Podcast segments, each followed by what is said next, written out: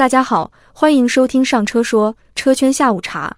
每周一到周五，我们给您播报汽车圈最及时的新闻热点和动态。今天是二零二三年七月十四日，下面就是今天给您呈上的车圈下午茶。七月十二日，几张小鹏汽车高管的微信朋友圈在网络上流传，内容均为质疑理想汽车公布的周销量数据。七月十一日，理想汽车发布周销量数据榜单，并称这是理想汽车正式停止接受理想 ONE 新订单后取得的最好交付成绩。除了公布自己的销量之外，这份榜单还显示了其他车企的周交付数据。在这份榜单中，排在倒数第三位的小鹏汽车对此质疑。小鹏汽车产品营销总经理黄宏林称：“请大家关注官方信息，路边社确实不太可靠。”一位小鹏汽车内部人士则表示，由于周交付数据较为片面，波动性很大，并没有太大参考价值。七月十三日，广汽三菱表示，目前广汽三菱的产品受市场转型影响。销售远未达预期，公司经营陷入困境。在行业变革的大环境下，广汽三菱经营层和股东方经过慎重讨论，决定公司于六月份正式进入临时停产阶段。广汽三菱成立于二零一二年，年销量曾在二零一八年到达历史巅峰，达十四点四万辆，此后便开始了断崖式下滑。二零一九到二零二二年，广汽三菱汽车销量分别为十三点三万辆、七点五万辆。六点六万辆和三点三六万辆。根据乘联会发布的最新数据，今年前五个月，广汽三菱累计产量仅为三千三百六十七辆，同比下滑百分之七十五；累计销量为八千九百四十三辆，同比下滑百分之二十五点一。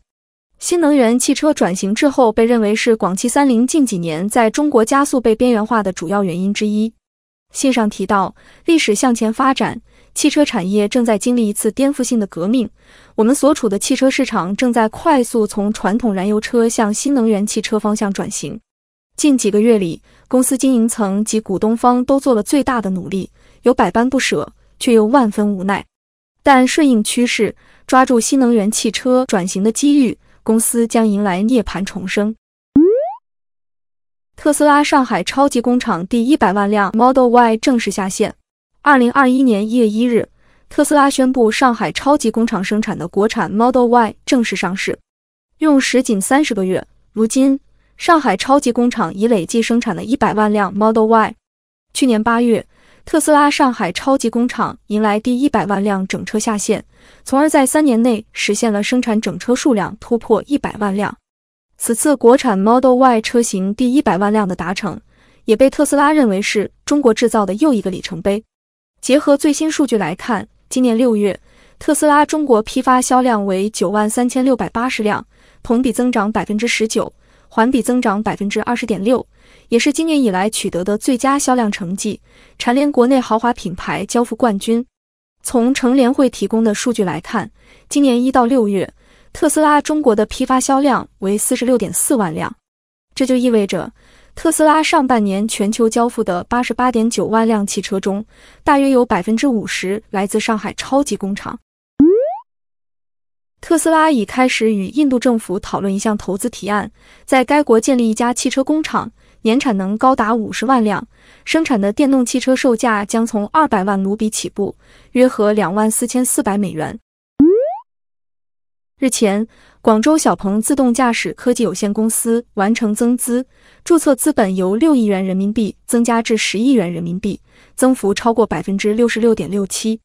值得注意的是，七月六日，小鹏汽车刚刚进行过一轮重要的 OTA 升级，对高速 NGP 进行了优化，可用路段覆盖程度更高，功能连续性更好，并且遇到施工场景及旁车加塞时也会进行智能偏移。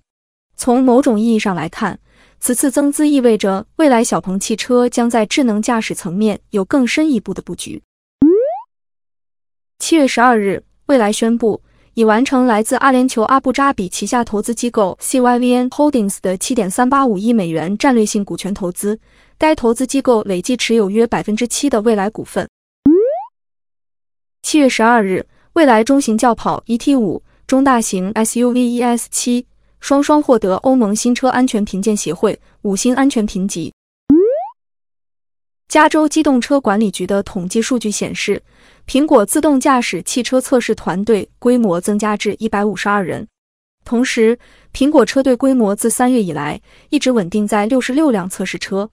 报道指出，此前苹果将其测试团队规模由三月份的二百零一人缩减至一百四十五人，这是苹果近两年来首次缩减其测试团队规模。日前，保时捷公布了今年上半年的销量成绩。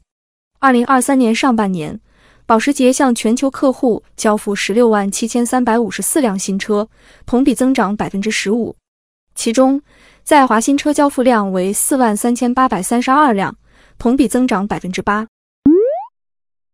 七月十三日。东风进出口公司俄罗斯区域营销中心与当地合作伙伴签署战略合作协议，双方将加强东风系列车型在俄罗斯的本地化生产、营销以及售后服务等领域的合作。